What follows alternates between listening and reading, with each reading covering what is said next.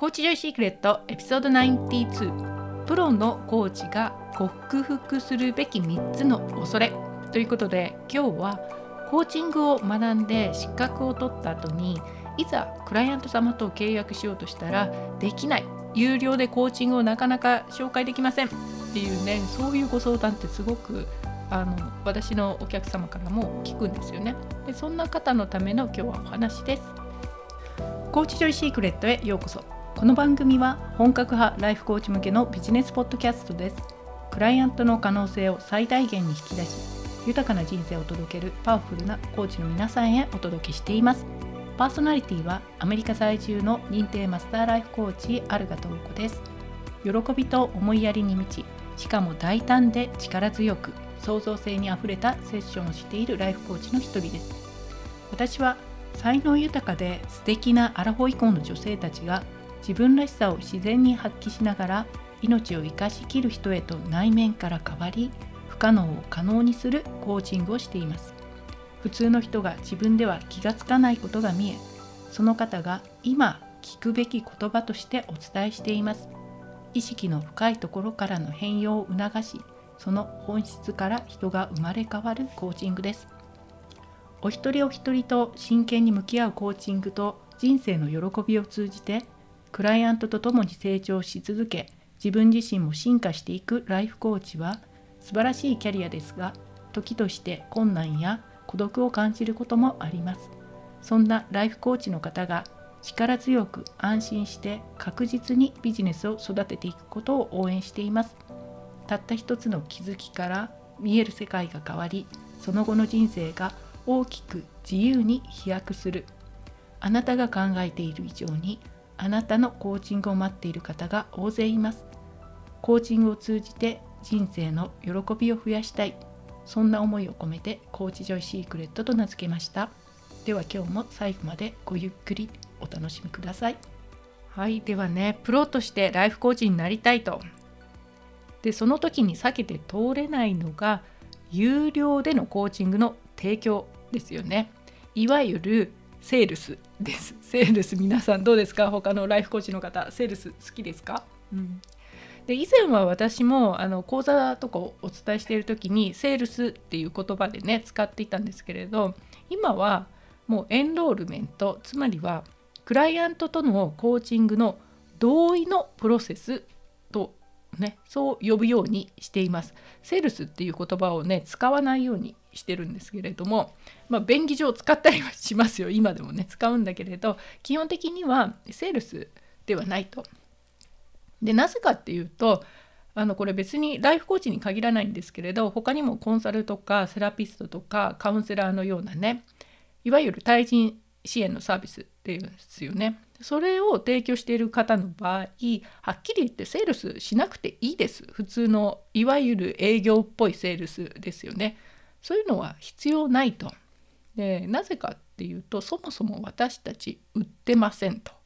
売ってないです。はっきり言って。で私たちのようなライフコーチはライフコーチであってセールスマンじゃないです。そもそもね。セールスマンじゃないのでセールスしません。はっきり言ってあの売るためのね企業塾とかで教えてくれるテクニックとかね私もすっごい知りたがっていろいろ勉強したりもしたんですけれどあの必要ないです。あとお断りをされた時の欧州和法とかねこうやって切り返しましょうみたいなそういういわゆる本当営業マンのテクニックですよね。そういうのライフコーチの方必要ないです。いらないです。むしろそれをやってまで契約しなきゃいけないっていうのは何かおかしいから。だし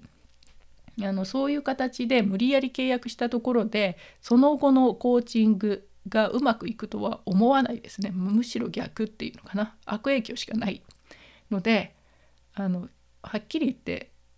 そういうセールス系のテクニックいらないですやめた方がいいです速攻やめた方がいいとじゃあね売らないのにどうやってお客様と契約するのかってそこすごい疑問じゃないですか。私も最初の頃はめちゃくちゃ分からなくって売らないのに売れますみたいなことを言われるとカチンってきてましたね。分かんないから自分でね。何それ？みたいな感じで思ってたんですよね。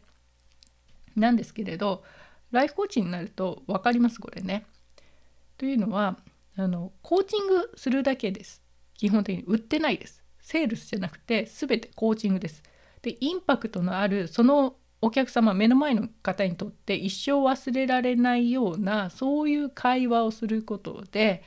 お客様がね自分の夢や目標のためにあなたとのセッションをやりたくなるようなずっとこの方と関係をしていたいこの方とお話ししたいとそういうようなセッションをしてお客様に奉仕するサービスするサーブするね。英語だとねサービングサービングサーブサーブって言いますけど日本語でいい言葉がなかなかなくて奉仕っていうのかな助けるっていうのかな、まあ、サーブするっていう感じなんですけれどそれをするだけなんですよね。でパワフルなコーチングができる。すればお客様は自分の夢のためにあなたとコーチングを続けたいと。あなたのコーチングを欲しいんじゃなくてお客様はあくまでも自分の理想を叶えたい目標を叶えたい夢を叶えたいそのためにあなたとのコーチングに同意していると期間とかね金額とか回数とかそれに同意するこれがお客様との同意のプロセスであってセールスじゃないとそもそもは。でこれは私がしているこのねお客様との同意のプロセスっていうことなんですけどそのための大前提としてちゃんとパワフルなコーチングができることなんですね。でこの話を資格を取ったばかりのねコーチの方とかにお伝えすると「えって それならちゃんとしたコーチングができないと売れないじゃないですか」って言われるんだけど「いやそうですよ」と「当たり前じゃないですか」って。ちゃんとしたコーチングができないのに売ってどうするの？っていう逆に聞きたいですっていう感じなんですけどあの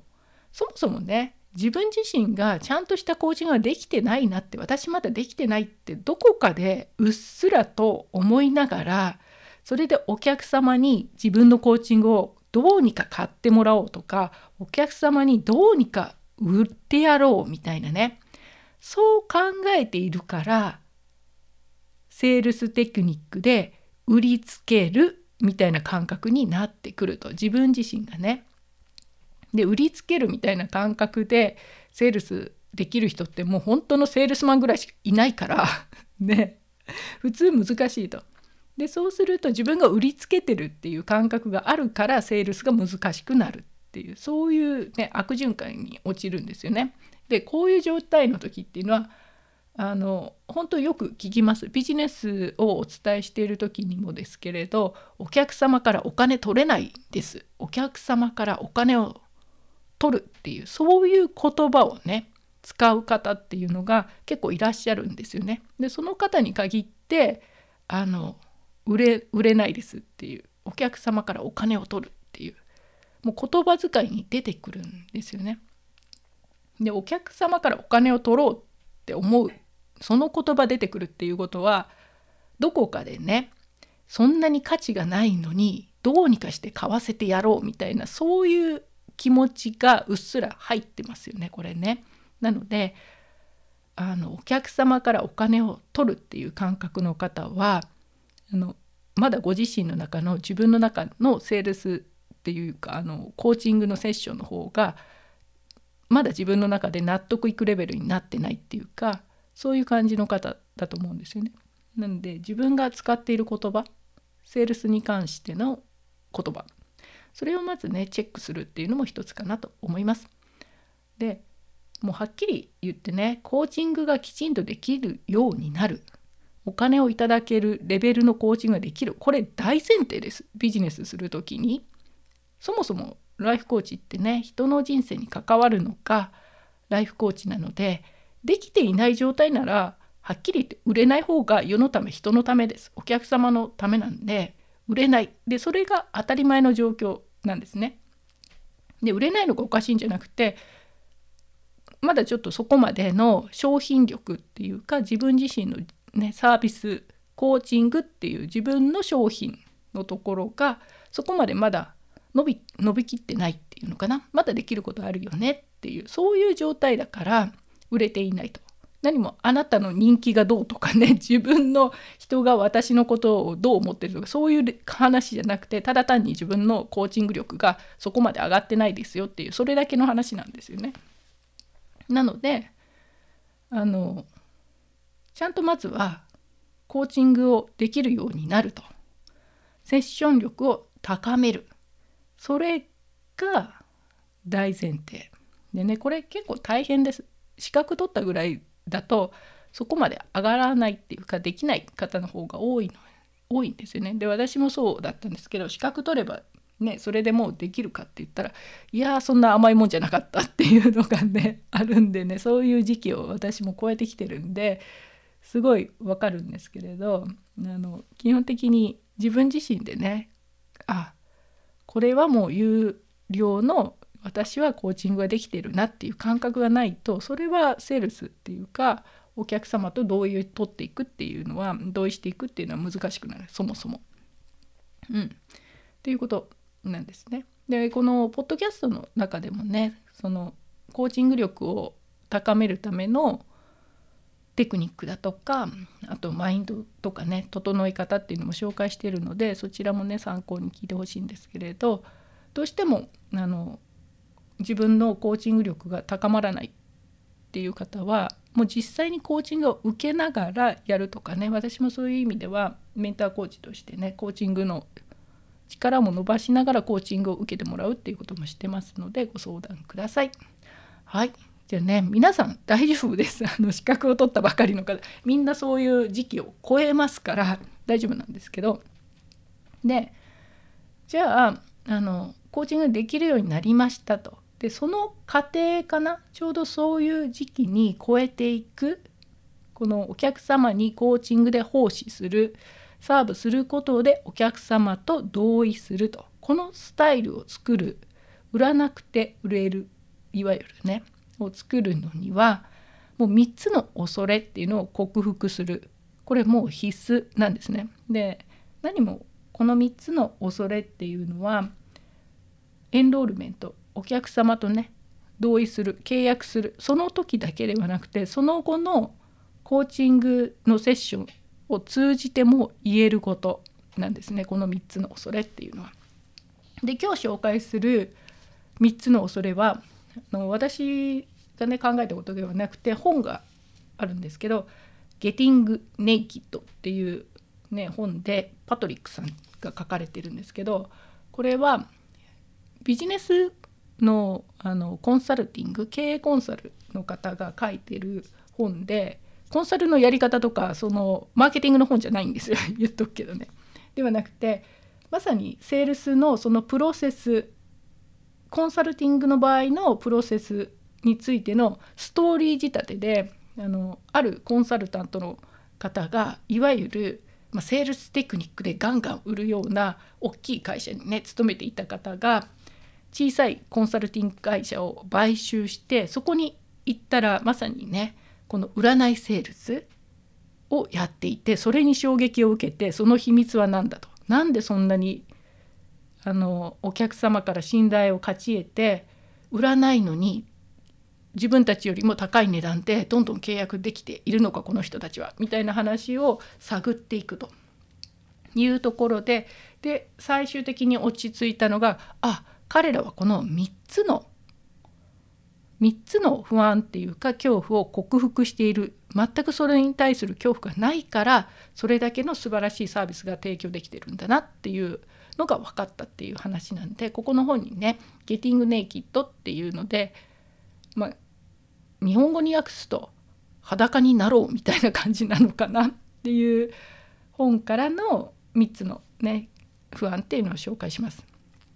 でちなみにねこの「ゲティング・ネイキッド」ってね本読んでたら息子がタイトルをね「裸になろうぜ」みたいなんでちょっとニヤニヤしてましたけどうちの息子10歳なんでねそういうお年頃かなと思いながらねちょっと見てましたが。はい。じゃあその中でねあの紹介している3つの恐怖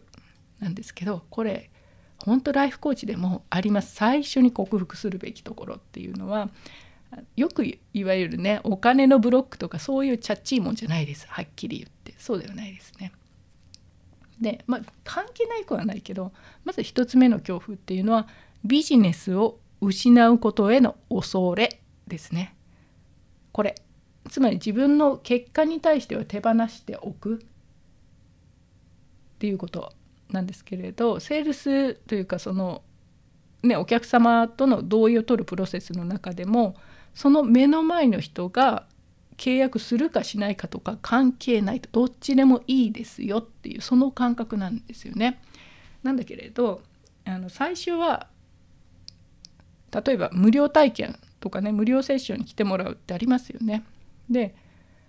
それをやってる時にあの無料体験セッションをしてあげたのに契約してもらえなかったら私の時間が無駄になったでしょ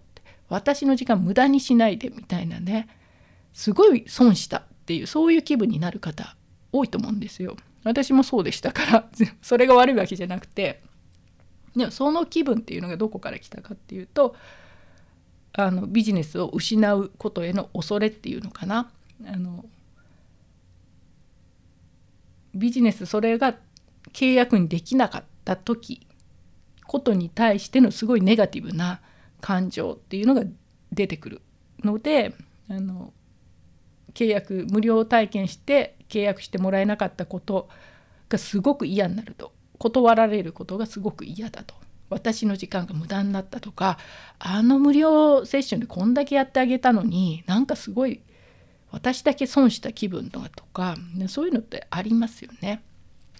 とかそれとあと他にはあのこんなことを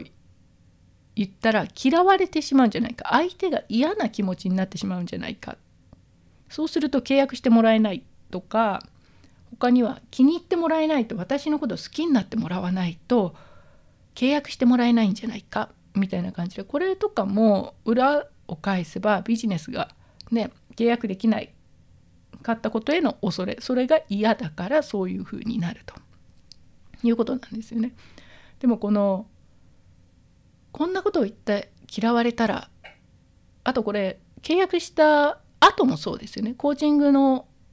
期間もそうだけどこんなこと言って嫌われたらとか気に入ってもらわないと契約切られるんじゃないかとかそういう恐れにがあるとビジネスを失う恐れがあるとまともにコーチングならないです。はっきり言って。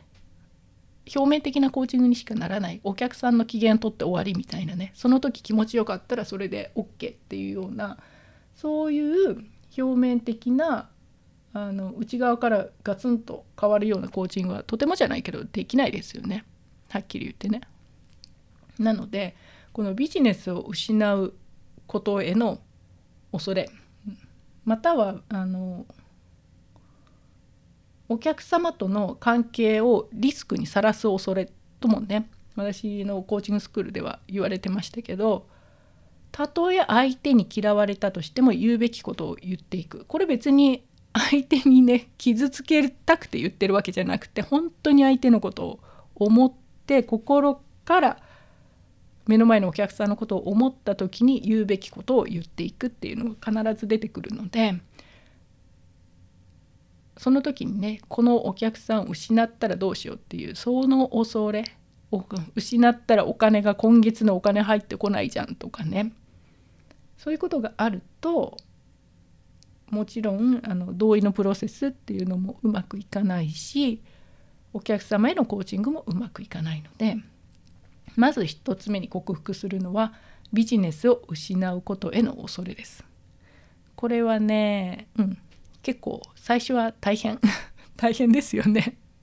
やっぱりね。失うことへの恐れとか断られることへの恐れとか、まあ、似たような感じなんですけどその手の恐れをまずは克服すると。これある間は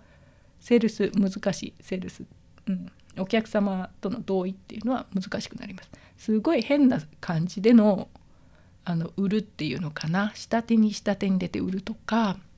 騙してじゃないけれどいいことできることできないこと全部言って売るみたいなねよくわけのわからないそんな契約に契約っていうかあの売り方になってしまうのであの売ったとも良くないですからねそれだとね。なのでねまずはビジネスを失うことへの恐れを克服すると。で2つ目2つ目は恥ずかしい気持ちになることへの恐れを克服するっていうこれは特にあの、まあ、コンサルティングの本だったから割とね皆さんできる人が多いっていう前提なんですよね。どこどこのいい大学のあのビジネススクールで MBA を取りましたみたいないわゆるさ何て言うのプライドの高い感じの人たちが働いている場所だったりしますよねコンサルティングファームっていうと。なんでそういう人たちだからこそ余計にこの恥ずかしいっていう気持ちになることへの恐れ恥ずかしいっていうシチュエーションになることへの恐れが強いのでそれを克服していくと。で例えばこの恥ずかしい気持ちになりたくないから聞くべきことを聞かないとかありますよね。こう質問わかんないんだけれど分かるふりをして流してしまうとか会議中にね聞けばよかったなって後から思うとかあのこの言葉わかんないんだけれどって思いながら聞いてたら全然他の話入ってこないけれどそこで誰かがね「あそれ何て言うんですか?」って聞いてくれたらすっごいほっとして「いや聞いてくれてありがとう」って思うシチュエーションって多分今までにあったと思うんですけどそういう時にきちんと聞ける人になると質問する時にはどんなにくだらないなって思っても聞ける人っていうのはあの恥ずかしい気持ちになるっていうその感覚への恐れっていうのを克服していると。でこれがあるとね全部を知っていないとダメだとかあの知らないことがあったりできないことがあったら恥ずかしいみたいなそういう感覚って最初は特にあるんですよね。ビジネス始めた時にクライアントから何か質問されて知らなかったらどうしようとか答えられなかったらどうしようとかそういうこと恥ずかしいなって思う気持ちがあるとどうなるかっていうと全部を知らないとダメじゃない。全部を知ろうとしてからやらなきゃいけないんじゃないかとか完璧になってからじゃないと進められないとかねそういうことにもなってきて行動が止まってしまったりあのだから何て言うのかなこう恥ずかしくならないために一生懸命準備をするけれどそれが終わらないみたいなねそういう状況にもなりますよね。であと間違えたら恥ずかしいとかもあるのでそうすると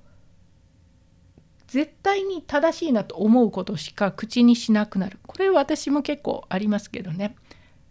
こう先生がこれ分かる人って言われて手を挙げる時に100%分かって答えも絶対完璧って思わない限り手を挙げない生徒だったんですけれど私はね。で、まあ、そういうの間違えたくないっていうのが強いとあの自分自身も可能性を狭めるっていうかその中にもいいアイデアとか聞くべきこととかねあるにもかかわらず聞かないから知ってるふりをする。で結局分からずにあやふやなまま進むとあの本当に一番確信に触れないとかそういう状況が逆にできてしまうっていうのありますよね。なんかことわざでもありますよね。一時あの聞くは一時の恥っていうね。あれ？知らぬは一時の恥 またこういうことを途中中途半端に言うとあれなんですけれどまあそんな感じですよね。聞けばその時だけだけど知らない間だったら一生の恥だよみたいなそういう状況があるのであの恥ずかしい気持ちになることへの恐れを克服するこれすごくコーチングしていても大事だしあと人の話を聞いて学ぶ時にも大事かなって思います。わからない単語とかがあればすかさず聞くみたいな確認するっていうのはね。うん、というので恥ずかしい気持ちになることへの恐れっていうのを克服するが2つ目ですね。1つ目がビジネスを失うことへの恐れです。で3つ目はこれもね結構多いかな。相手より劣っていると思うことへの恐れです。でライフコーチの方っていうのは割とあの皆さんねやっぱりライフコーチになろうっていう方は結構ねあのできるっていうかやればできる方多いんですよね。でそうするとこう相手に劣っている相手から劣っているなって思われることに対してものすごい抵抗感があったりするというのがあるんです。でそうするとね虚勢を張ったりできるように見せかける。自分ができる以上に見せかけなきゃいけないっていうプレッシャーになってきたりとか。特にね SNS 上ではそういうプレッシャー大きいですからね。あの虚勢を張ったりだとか。あと結果に対してあのイコール自分の価値みたいな感覚になるのでうまくいったら私すごいでお客様がうまくいかないとかお客様の答えが自分が思ったのと違うとかお客様のあのセッションを通じての変化があまり見られない時にはお客様を責めるみたいなね状況になると。イライラしてくるとかね 分かります分かりますっていうのもこれもねすごい体験してるので分かるんですけれどだったりとかそういうとこにもつながってきたりあとあの、ま、相手よりとか誰かより劣っていると思うことへの恐れであの他のコーチはね自分と同じぐらいの人たちは例えば30万円で売ってるのに私がこの10万円で売るって何みたいなねそういう感じでこう金額的に見て劣ってるとかねそれを判断する。他の人と比べて劣ってる自分は嫌だからじゃあこの金額にしようみたいなねそういう決め方になったりだとかあと自分の弱点とか限界を認めない。でこれもね分かります。あのコーチングでうん。自分の弱点とかここまではできるけどまだこれできないなとかそういう判断っていうのも確かにあるんですよね。でできないものをできないっていうっていうことがあのすごくこうお互いの信頼関係にもつながってくる。逆にそれが信頼弱点を見せる。この「ゲティング・ネイキッド」っていうのは要するに裸になるっていうことでそういう虚勢を張らずに今の自分のままできないものはできない。できるものはできるでそれでいいんだよってそこが一番いいよっていうね。そういう話なんですけれどこの相手より劣っていると思うこと自分が思ったり相手にそう思われるだろうと想像することへの恐れがあると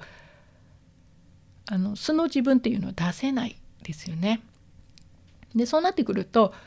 これをやってあげるとクライアントのためになるけれどこれをやっている私は自分の立場を考えるとなんで私がこんなことしてあげなきゃいけないの？みたいな感じになると見栄とか虚栄心のためにあのやるべきことをやらない。いやそんなの私の仕事じゃないからみたいなね。そういうことになると。相手の結果よりも自分のあのポジションっていうかね満足度っていうのを優先してしまうっていうことが出てくるので、うん、相手より劣っていると思うこと自分が思うこと相手にそう思われるだろうと思うことへの恐れを克服するっていう。この3つが「ゲティング・ネイキッド」の本であの書かれてたんですけどああなるほどなって思って確かにねこの一番大きいのはビジネスを失うことへの恐れ。これはもうてきめんセールスに結びついてくるっていうかセールスの時のあのマインドセットにねすごく強烈に結びついているのでこのビジネスを失うことへの恐れがある間はセールスしづらいっていうか私もまたセールスって言ってますけどあのお客さんとね契約すること同意するっていうのにはすごく難しいしそういう人が見ていても多いです。結果を手放していくっていうのが一つ。で恥ずかしい気持ちになることへの恐れとか相手より劣っていると思われることの恐れこれも本当ねうん克服した方が売りやすくなるっていうか契約しやすくもなるしその後のセッション力も出てくるんですね。はいというわけで今日はプロとしてねやっていく有料でセッションを提供する時のそのお客様と同意していくそのためにまずはそれが難しい時にはまず1つ目がねセッション力です。パワフルなそれだけのコーチングスキルが自分についてるかどうかそこが一番なんですけれどそれがなかったら本当売らなくていいですからはっきり言って。売れない方がいいから。なんでそのためにね自分は進んで努力をしますと。自分のコーチングセッションまずは伸ばします。そのための努力は私やりますと。そのやろうっていうウィリングネスやろうっていう気持ちが積極的にそのためには私は努力しますっていうのがまずある。それが大前提の上で有料でお客様と契約していく時にはビジネスを失うことへの恐れ結果を手放すこと。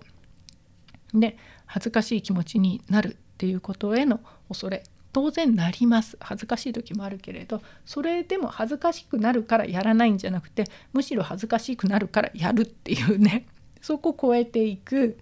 相手より劣っていると思うことへの恐れっていうのを超えてこれできるようにならないとあの自分よりすごいなって思った人のコーチングってできなくなりますよね。自分より実績があるとかお金稼いでるとかそういう方へのコーチングっていうのがも